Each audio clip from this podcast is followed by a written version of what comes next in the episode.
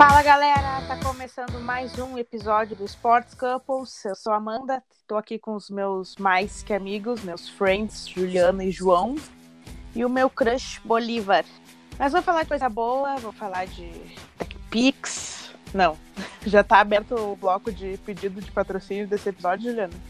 Já, já, pode começar. Tem que começar no início já. Nos patrocina TechPix. Tá, vamos, vamos ao que interessa então. Começa nessa semana, então, os Jogos Pan-Americanos de Lima. Os primeiros eventos esportivos são nessa quarta já, mas a cerimônia de abertura é só na sexta. E o time Brasil busca conquistar, além das medalhas, o máximo possível de vagas para os Jogos Olímpicos de Tóquio do ano que vem. E aí, galera, na opinião de vocês, quais nomes podem se destacar aí nesse PAN?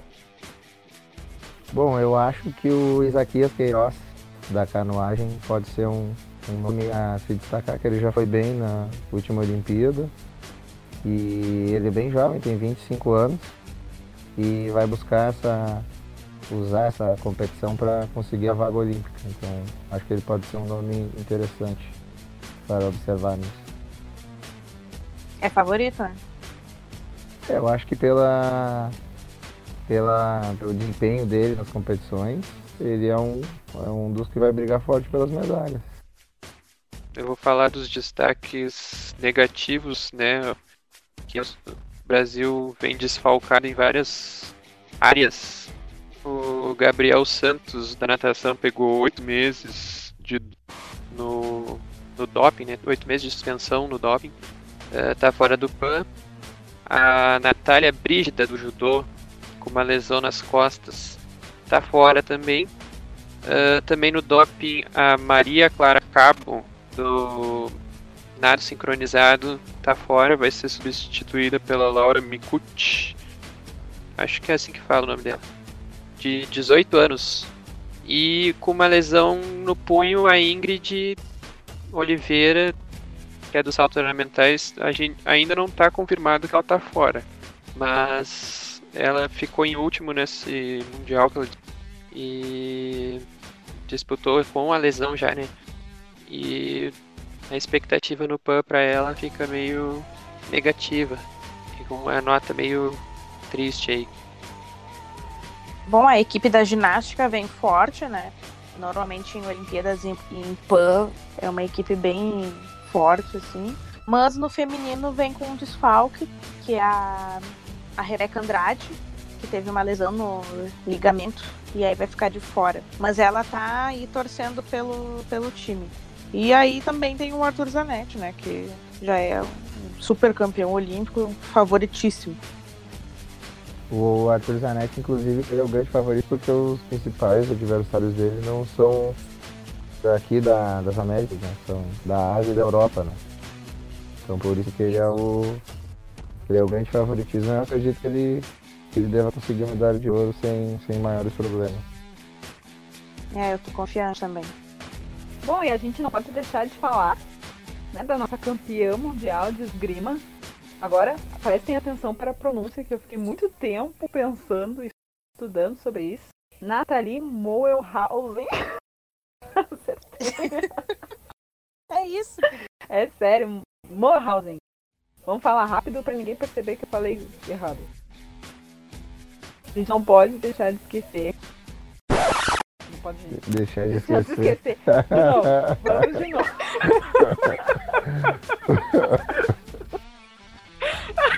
Eu não acredito nisso. É, a gente não pode esquecer da nossa campeã mundial de esgrima, Nathalie, Nathalie Moerhausen, que chega como favorita no PAN. Né? Então, eu acredito que ela vai ser um nome de muito destaque. Então, falamos da Nathalie mais além. E vamos acompanhar, começa quarta-feira, né? E aí a, abertura na sexta-feira. Eu acho genial esses eventos que é a abertura num dia e é. as competições começam antes. Não entendo muito disso. Eu acho que é a CBF que organiza, na verdade. É o cara que organiza o calendário do futebol brasileiro que faz a, pois que é, faz né? a tabela do campo. Pois é, porque perde toda, perde toda a graça começar na quarta e o evento de abertura na uma sexta-feira. Assim. Eu acho meio. É. Acho que a Comebol também acho que tá organizando isso na quarta começa só os esportes, aqueles tiro e não sei o que. Aqueles esportes que é esporte parado. Não. Na quarta tem o vôlei de praia, masculino e feminino, e já tem uma disputa de handball. E aí na quinta tem handball de novo e vôlei. E squash, softball, pentátulo moderno, boliche. Se não me engano era isso. Só lembrando que o, que o PAN vai passar na Record, né? Não deixando de esquecer. É. Não deixa, olha, não deixem de esquecer que a Record vai passar tudo sobre o PAN no site R7. Chegou o momento patrocínio. Vamos ver se a Record leva os Sports Couples para as mídias dele? Record News, R7. Vamos fazer fofocas, bastidores dos do esportes. Mas não deixem de esquecer, ok? Alô, Edir Macedo. E essa semana tem Fogarel na América do Sul, com retorno da Libertadores e da Copa Sul-Americana. Mas vamos começar com a Libertadores. Abrindo o leilão, então, quais os palpites dos, desse, desses primeiros jogos das oitavas de final? Meus palpites é que eu, que eu acho que os brasileiros vão, vão ir bem. Mas, diferentemente do nosso amiguinho querido Bolívar André, eu acredito que o Cruzeiro não, não vai passar pelo River Plate. E, e também não acredito muito no Atlético contra o Boca. De resto, eu acredito que os brasileiros devam passar. Acredito até no Inter. Ah, o quê? O quê? Não, espera, bota um. Acredito que o Inter passa. E logicamente, só pra eu acreditar agora, o Inter vai ser eliminado. Que, que são raros os momentos que a gente vai ouvir João falando que o Inter é favorito. Mas o Inter vai classificar virando o confronto aqui, porque o Inter vai perder lá na quarta-feira agora. É, o Inter joga em casa. É... Não tem discussão isso, são fatos. É, o maionese ball só funciona em casa. Mas eu acredito nos argentinos também. A gente tem que fazer uma, uma menção honrosa ao Bolívar do André, nosso colega, que foi o único que apostou no Atlético Paranaense contra o Flamengo. Só, só queria deixar isso registrado, entendeu? Porque às vezes os palpites do Bolívar dá certo, a gente pode dar risada, mas quem sabe? Quem sabe ele não acerta o Cruzeiro aí passando no River Plate. Ia ser louco, né? Um relógio parado dá a hora certa duas vezes no dia. Né? Quem sabe? Eu não vou, não, eu não, eu não dou mais tanta risada dos palpites do Bolívar. Vai que, né? Vai que dá certo. É, eu acho que o Cruzeiro vai passar do River, mas sem tanta facilidade. O São Lourenço e o Senhor eu não tenho palpite nenhum. LDU e Olímpia, eu acho que o Olímpia passa tranquilamente. Errou! Atlético e Boca, o Atlético deu uma caída depois que perdeu pro River aquela final lá do da Recopa. E perdeu o Renan Lodge também. E perdeu, é, pois é. Mas mesmo assim eles fizeram três no Boca, né, na, na fase de grupos. Então eu ainda acredito no nosso Atlético. Aqui Godoy Cruz e Palmeiras. Aqui é onde mora o perigo. Porque é o confronto mais fácil que tem. E sempre tem. Nunca avançam todos os brasileiros nas oitavas. Sempre tem o brasileiro que cai. Eu não sei onde é que vai ser se vai ser Flamengo e Emelec ou se vai ser Palmeiras e Godoy Cruz, mas um dos dois. Não sei. O Grêmio Libertar acho que vai ser bom, disputa. O Libertar estava muito bem na fase de grupos. E o Grêmio está se recuperando, né? Então não sei. O Internacional eu acredito no nosso Inter, né? Até porque o Nacional já foi um time com. É um time que hoje joga pela camisa só, né? Palmeiras que vai cair, vocês, porque vocês implantaram a crise no Palmeiras, vocês colorados aí, ó. bah, Palmeiras perdeu no final de semana por culpa do Sports Campos. Vocês implantaram a crise no Palmeiras, agora o Palmeiras vai perder do Godoy Cruz e o Godoy Cruz vai passar, vocês vão. Agora tudo mudou, a bruxa tá solta. Mas assim, eu acho, eu confio na dupla Grenal, na, na Libertadores, acredito que os dois vão passar. Mas eu acho que assim, para brasileiro, uh, não confio no Cruzeiro. Eu, mas sei lá também, eu acho que talvez do Atlético o Cruzeiro, o mais fácil seria o Atlético cair do que o Cruzeiro, porque o Cruzeiro às vezes tem uns lampejos mata-mata, por exemplo, uh, tava péssimo no Brasileirão, aí de repente vai lá e me soca 3 a 0 no Atlético Mineiro. Uh, às vezes ele tem uns rompantes assim mata-mata que ele não tem em pontos corridos. É, Mas... Foi um rompante mesmo, porque o Cruzeiro ganhou um dos últimos 13 jogos. Então, né? Mas sei lá, entre Atlético Paranaense e Cruzeiro, eu acho que eu fico com o, com o Cruzeiro eu acho que o Atlético Paranaense cai pro Boca. E vou torcer pro Godoy Cruz, né? Quero enfrentar o Godoy Cruz nas, nas quartas de final. Vamos sempre que é, vou sempre pelo que é mais fácil para mim. E Emelec Flamengo. Ah, eu acho muito difícil esse confronto, de O verdade. Flamengo vai passear em cima do Emelec. Tá, mas e o cheirinho? Ah, o cheirinho é mais à frente, no início ali. Por favor, não acabem com a piada do cheirinho. Não acabem. Ah, o Emelec é muito fraco. Não acabem com a piada do cheirinho. O Emelec é muito fraco, mas tem que saber se o Diego vai ser titular no Flamengo ou não. Aí se ele for, a gente já pode contar a vitória do Emelec. Ah, isso é. Eu acho que não será, não. Ainda mais se, se por alguma razão for pra pênalti ou ele tiver que bater um pênalti, a gente já sabe o que, que vai acontecer. O confronto do Inter com o Nacional, eu, eu espero sinceramente que o, que o Odair eh, jogue com o D'Alessandro, né? Porque o gol fora pode decidir o confronto e o Inter tem que fazer um gol lá. E o Inter não vem fazendo gol nunca fora de casa, quase. né? Então. E chega desse negócio de quatro volantes, de Guilherme Parede.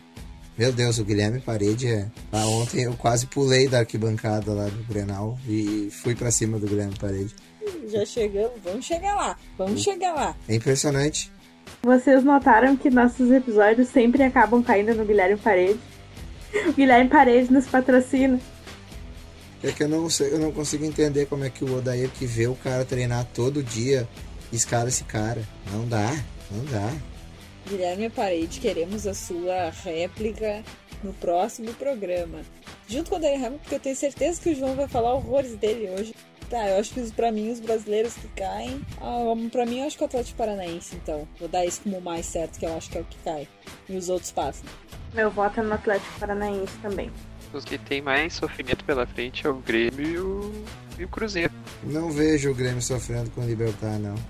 Eu acho que é o único que pode dar algum perigo. O Libertar tá com o time montadinho ali. E mesmo assim confio que o Grêmio leve. São os dois que podem tomar alguma pressão. Os outros eu acho os, os confrontos muito fracos. Só perdem se eles jogarem pra perder mesmo.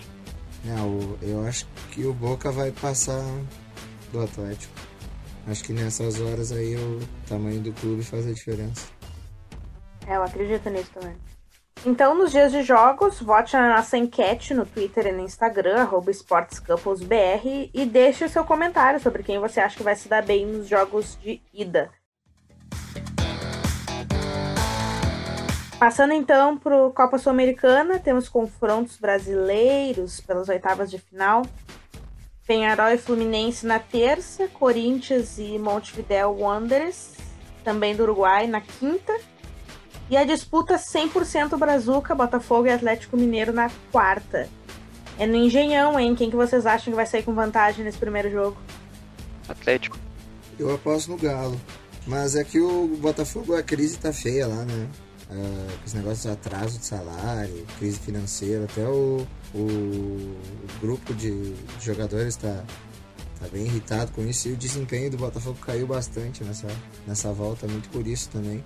Então acredito que o Atlético, por mais que não esteja jogando grande coisa, ah, eu acredito que o Atlético passe.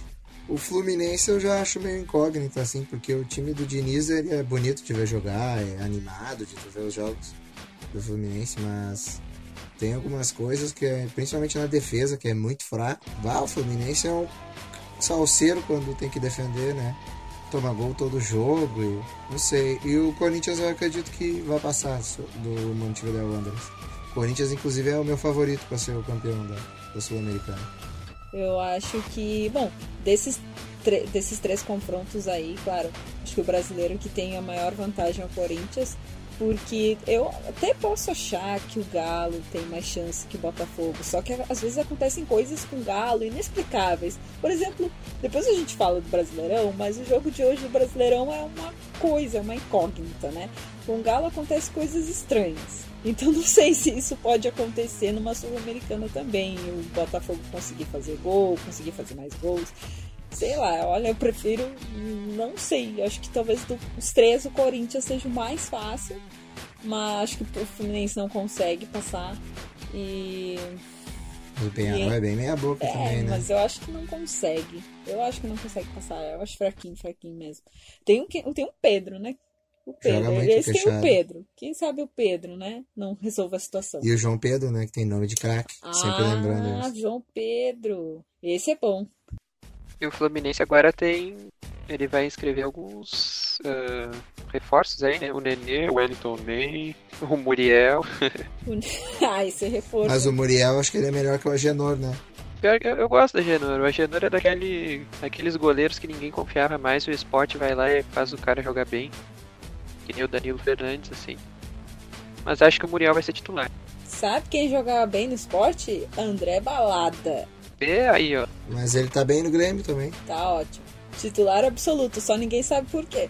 É, o, o André é aquele, né? Não, ele tá bem, ele tá abrindo espaço, tá ajudando o time, tá roubando bola, tá brigando lá na frente, posição centroavante, gols zero. É tipo o Romero, né? O Romero é o cara, ah, o cara com mais roubada de bola. Ah, o cara com mais designs. Ah, o cara que mais correu. Ah, o cara com mais ah, tempo tempo marcando, sei lá. Aí aparece ali posição atacante. Não, não dá pra entender muito. Sabe quem também é assim? Guilherme Parede. Ah, mito.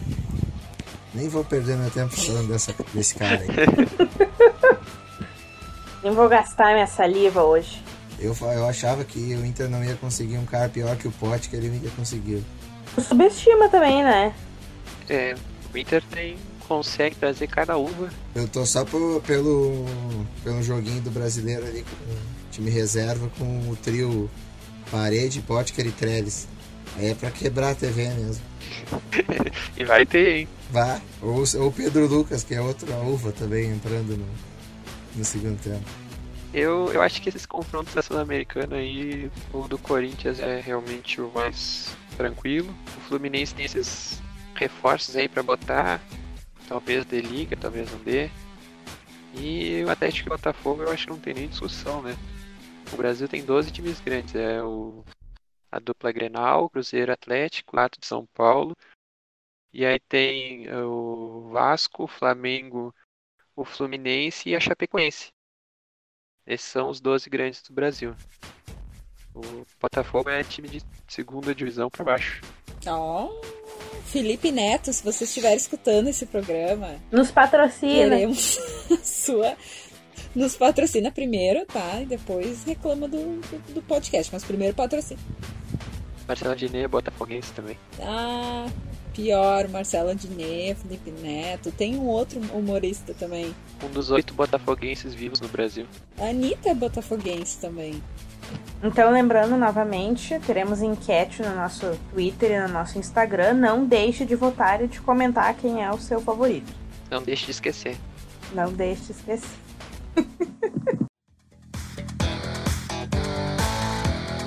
Vamos seguir então. Agora a gente vai de Brasileirão.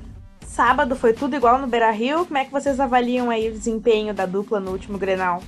Tudo culpa do Odair.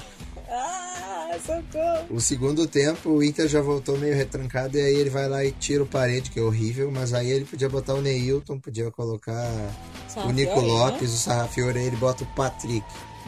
Fica com quatro volantes no meio campo. Eu comentei pra Juliana lá no jogo, falei, é questão de tempo que o Inter vai tomar um empate e aí ele vai colocar um atacante. Aí dito e feito. Ele tomou o gol, ele foi lá e botou o Pedro Lucas. É sempre os mesmos erros. Né? Não dá pra acreditar isso. O Inter jogou dois pontos fora. O Inter jogou pra vencer no primeiro tempo e no segundo tempo parou de jogar. Se mantivesse o ritmo, acho que ganharia o jogo com certa tranquilidade no segundo tempo. Mas aí, né? O senhor Odair Maionese entrou em, em ação e avacalhou tudo. Em compensação, eu, vendo a escalação, antes de entrar no estádio, vi a escalação e falei. Tipo, ele colocou. Paulo Miranda, nem vou destacar o desempenho do Paulo Miranda no jogo, né? Ele foi bem importante. Botou o Paulo Miranda que tava um tempo sem jogar. O Tardelli já, já tava um tempo sem jogar. O Galhardo no meio-campo, que nunca tinha jogado. Aí quando eu vi toda aquela cambada, eu, eu na minha cabeça eu pensei, ele bo- botou pra perder e o empate é lucro, né? Mas aí o primeiro tempo foi todo do Inter ali, logo no comecinho o Júlio César já fez duas defesas. Aí eu já pensei que ia ser um total desespero. Aí teve a grande participação do Paulo Miranda no gol, né? Como sempre, sempre meus zagueiros reserva fazendo gol contra. Sempre, sempre, sempre. Eu recebi, eu tava na rua na hora do jogo e tava acompanhando pelo aplicativo do Inter. E aí eu recebi a notificação, só que eu li só quem fez o gol. Deu, putz, né? Tomamos gol. Depois eu vi que foi contra. Olha, é brincadeira, né? Não, e... e eu tava filmando quando saiu a falta. Eu fui filmar o, a falta pro Sports Couples, pro Instagram do Sports Couples. Só que eu tava filmando com a esperança, né, de que não saísse nada. Aí ali, tá ali, direitinho o Paulo Miranda cabeceando pro gol. Aí eu não podia falar nada, porque eu tava gravando, estava sendo uma profissional, né? Mas por dentro eu tava com uma raiva, nem sei. É o Sports Couple zicando em diversas tecnologias. Você, tu, não, vocês viram, né? Uma gremista ali pegou o celular para filmar uma falta pro Inter. As pessoas do meu lado começaram até a olhar, assim, estranhar. E aí deu certo, parece que eu dei, dei sorte para vocês, aí fez um gol. Mas aí no segundo tempo, no segundo tempo com essa mudança estranha do Odair, que eu até comentei com o João lá no estádio, de retrancar o time, aí o Grêmio foi chegando, né? Teve mais chance de chegar, daí o Juninho o Capixaba. Eu não sei o que é mais impressionante nisso tudo. O Juninho o Capixaba acertar um cruzamento ou o Luan fazer um gol depois de tanto tempo. Assim, foi uma sucessão de absurdos. O Luan que não jogou nada, inclusive. E né? o Luan não fez nada. Sim, eu tava horrorizada. Eu disse até o Luan fez gol esse jogo. O que foi isso? Não, foi uma O sucessão. Luan e o Tardelli muito mal. O Tardelli mal, o Luan foi mal. Eu acho que assim, do Grêmio, pouquíssimos se destacaram, porque assim, ah, tentaram fazer uma correria ali, mas também não adiantou muita coisa. Eu gostei muito do PP. Mas o É, PP já saiu do bolso do Heitor. Ah, mas eu gostei dele igual, porque. Ó, mas o, o João criticou muito o Heitor, hein? E eu critiquei o Heitor. Claro, o menino quase onde? foi expulso lá. Não, eu falei hora. que ele foi, ele começou foi afobado. infantil naquele início, que ele já tava amarelado e fez uma falta dando um carrinho. Sim, mas o Mas Heitor, ele jogou muito. O Heitor ele começou afobado ali, aí depois ele deu um carrinho no PP, quase, por pouco não foi expulso, mas aí depois se ajeitou ali e aí jogou bem. E o Cuesta nem se fala, foi o melhor do jogo. Mas no máximo ali o Cebolinha tentou fazer uma graça, não conseguiu, e do outro lado o PP fez, tentou fazer uma graça também não conseguiu, então pro Grêmio não teve muita coisa de destaque. Só essa coisa surreal que foi o gol. Capixaba com um cruzamento certo e o Luan fazendo gol, mas eu acredito que era um jogo pro Inter ter ganho. Então o Grêmio acabou sendo mais beneficiado porque foi lá e conseguiu um ponto com aquele time horrível e com coisas absurdas acontecendo. Então pro Grêmio eu achei muito mais benefício esse um ponto do que pro Inter, que eu achei dois pontos perdidos. É, o Cuesta voltou de mochila pra casa, né? Com todo o ataque do Grêmio, né? Ali, o que ele jogou foi um absurdo. O, o Cuesta vem jogando muito. O, é, na minha opinião, nenhum zagueiro do Brasil é melhor que o Cuesta hoje. Porque ele tem. O único defeito que eu vejo um pouco nele é que ele não é 100% bom na bola alta. Mas por baixo ele é perfeito, ele tem passe bom, antecipação. É, ele é um zagueiro que é bom no combate. É, é um absurdo. Eu não sei como é que um cara desse não joga na seleção argentina. Que bom que não joga, que não desfalca o Inter, mas. O zagueiro desse nível não jogar na seleção eu não entendo. É por isso que a Argentina perde. Eu queria saber se o, se o Luan voltar agora a jogar alguma coisa por causa desse gol, inspirar ele. Tem que dar o parabéns pro Daír aí, né? Trouxe o menino de volta pra, pra, pra vida, né? Coisa que o Renato não conseguia. O Odair foi lá e ensinou o Renato como é que faz. E trouxe o menino de volta à vida. É, e o senhor Klaus também, né? Que tu gosta, Bolívar. Como é que tu gosta do Klaus, aquele alemão brucutu? Eu, sabe que na segunda divisão ele fez o trabalho dele. Eu acho que ele podia ir embora. Ele já cumpriu seu dever. Na segunda divisão eu já falava que ele era fraco. Eu lembro que tinha aquela aquele arreganho que falavam que na série B que o Cuesta e o Klaus era a melhor zaga do Brasil na série B. Aí eu falava, ah, o Cuesta joga muito, mas o Klaus é uma uva. Aí ficava me xingando e tudo mais. Aí passou seis meses, o Klaus virou reserva, agora é a quinta opção da zaga. É, nu- nunca me enganou esse aí. Me lembro que ele era o novo índio, né? Jogador que sempre fazia gol. É, é o zagueiro que faz gol é o que engana, né? O zagueiro tem que ser bom na defesa, né? Fazer gol é um plus. E aí tivemos uma mudança de cenário esse final de semana com os times que estão buscando o título.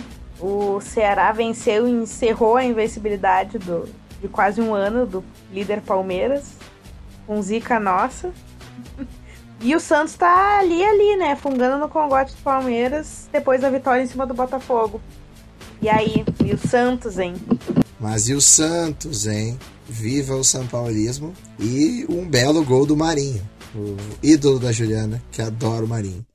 O mini míssel aleatório. A entrevista dele foi muito engraçada. Só mais uma, né?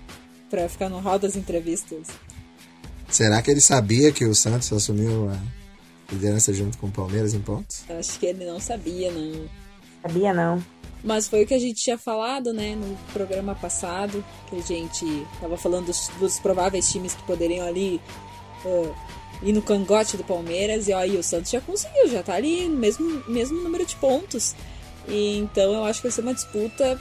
Bom, primeiro, eu queria entender que bruxaria vocês fizeram com o Palmeiras, que esculhambaram o time. Agora perderam. Não tomavam. Fizeram não, até o Gustavo Gomes jogar mal. Gustavo Gomes jogando mal, a zaga titular do Palmeiras começou a tomar gol. E aí, ó, perdeu a invencibilidade quase um ano. Então, ó, foi tudo, tudo por água abaixo agora. Gostei, gostei, eu gosto, gosto da roça. É o Sports Campos agindo com a força das trevas. Eu só tenho um comentário a fazer sobre essa, essa zica do Palmeiras. Eu só tenho que dizer assim, ó, chupa, João. Foi ele que falou que o Palmeiras não toma gol, que o jogo ia ser 0x0 na Copa do Brasil. O Palmeiras tá tomando gol do Ceará agora. Mas não dá pra condenar, né? Porque até então não tomava. É, não é. O Bolívar quer que o cara faça o programa, o grave o programa com a bola de cristal aqui. O time não toma gol há 12 jogos, mas aí tu não pode destacar, porque se tu destacar vai tomar o gol. Exatamente, por isso que a gente serve. Foi é isso, isso que aconteceu. Exatamente, é pra isso que a gente serve, é pra acabar com, com invencibilidade, com essas coisas tudo. Então, ó, a gente precisa procurar outra pessoa pra zicar, outro time pra zicar. Vamos pensar Bom, aí. eu acho que tá tudo se encaminhando pro Grêmio conquistar tudo nesse ano. Ah, Eu acho que é questão de tempo para vai se catar. Pai João da profecia. Mas gostei, eu acho que se. É, João da Profecia. Mas gostei do Santos ter alcançado o Palmeiras. Agora talvez tenha uma graça, assim. Claro, pra nós, da dupla Granal, a gente vai ficar assistindo de camarote, assim, essa disputa do título, que eu acho que vai ficar entre eles. Mas pelo menos tem, bota uma gracinha a mais, né? Porque já um, um, um- um time ali ganhando com tantas rodadas de antecedência, ou a gente já sabendo o que vai acontecer. Aí nem tem graça mais de acompanhar às vezes, mas é bom, é bom. Tomara que até mais times comecem a alcançar. o Flamengo. Eu acho que o Flamengo vai É. brigar também. Talvez o Flamengo. ah, tomara que mais times consigam. Aí dá uma graça pro campeonato. O curioso no Flamengo, pra tu ver isso, que o, o Flamengo, se não me engano, com o Palmeiras eu tenho certeza, com o Santos eu não tenho certeza, mas eh, se não me engano eles não se enfrentaram ainda, acho que o- não jogou nenhum dos dois jogos contra eles e o, e o Flamengo está a cinco pontos da liderança, então teoricamente ele depende dele pra entrar na briga e, e essa rodada foi boa pro, pro Flamengo, porque o Flamengo diminuiu um ponto para a liderança e eh, teve os jogos mais difíceis, né? Que ele pegou o Corinthians, que é um time mais forte que Botafogo e, e Ceará, né? E, e não aumentou a, a desvantagem deles para a turma da frente. E o Flamengo com o Felipe Luiz, acho que vai ficar um time bem, bem forte. Que bom que já foi eliminado da Copa do Brasil. No último programa nós falamos que o Santos podia chegar porque tem interesse, né? Tá só no brasileiro. E aí agora cai o Palmeiras e o Flamengo na Copa do Brasil. A, a Libertadores tá aí pra, pra fazer mais bruxaria, né? De repente fica um interesse maior aí pro Flamengo e pro Palmeiras. Brasileiro. É, sobre o Santos eu queria destacar no jogo contra o Botafogo que o que o Sampaoli ele ele no primeiro, eu tava olhando esse jogo no primeiro tempo, o Lucas Veríssimo, zagueiro do Santos, tava louco para ser expulso. Ele tava jogando meio pela lateral direita assim. E o Vitor Ferraz tava no banco. E aí ele tomou um amarelo e fez uma, duas, uma ou duas faltas assim que ele podia ter tomado um amarelo e o juiz não deu. Aí o jogo foi pro intervalo, eu pensei, ele vai tirar o Lucas Veríssimo, né? E aí ele não tirou o Lucas Veríssimo. E aí eu fiquei pensando assim, bah, na próxima o juiz vai botar ele na rua, né? Com quatro minutos do segundo tempo, o Veríssimo fez outra falta e foi pra rua. Aí eu falei, bah, mas que coisa o Sampaoli, né?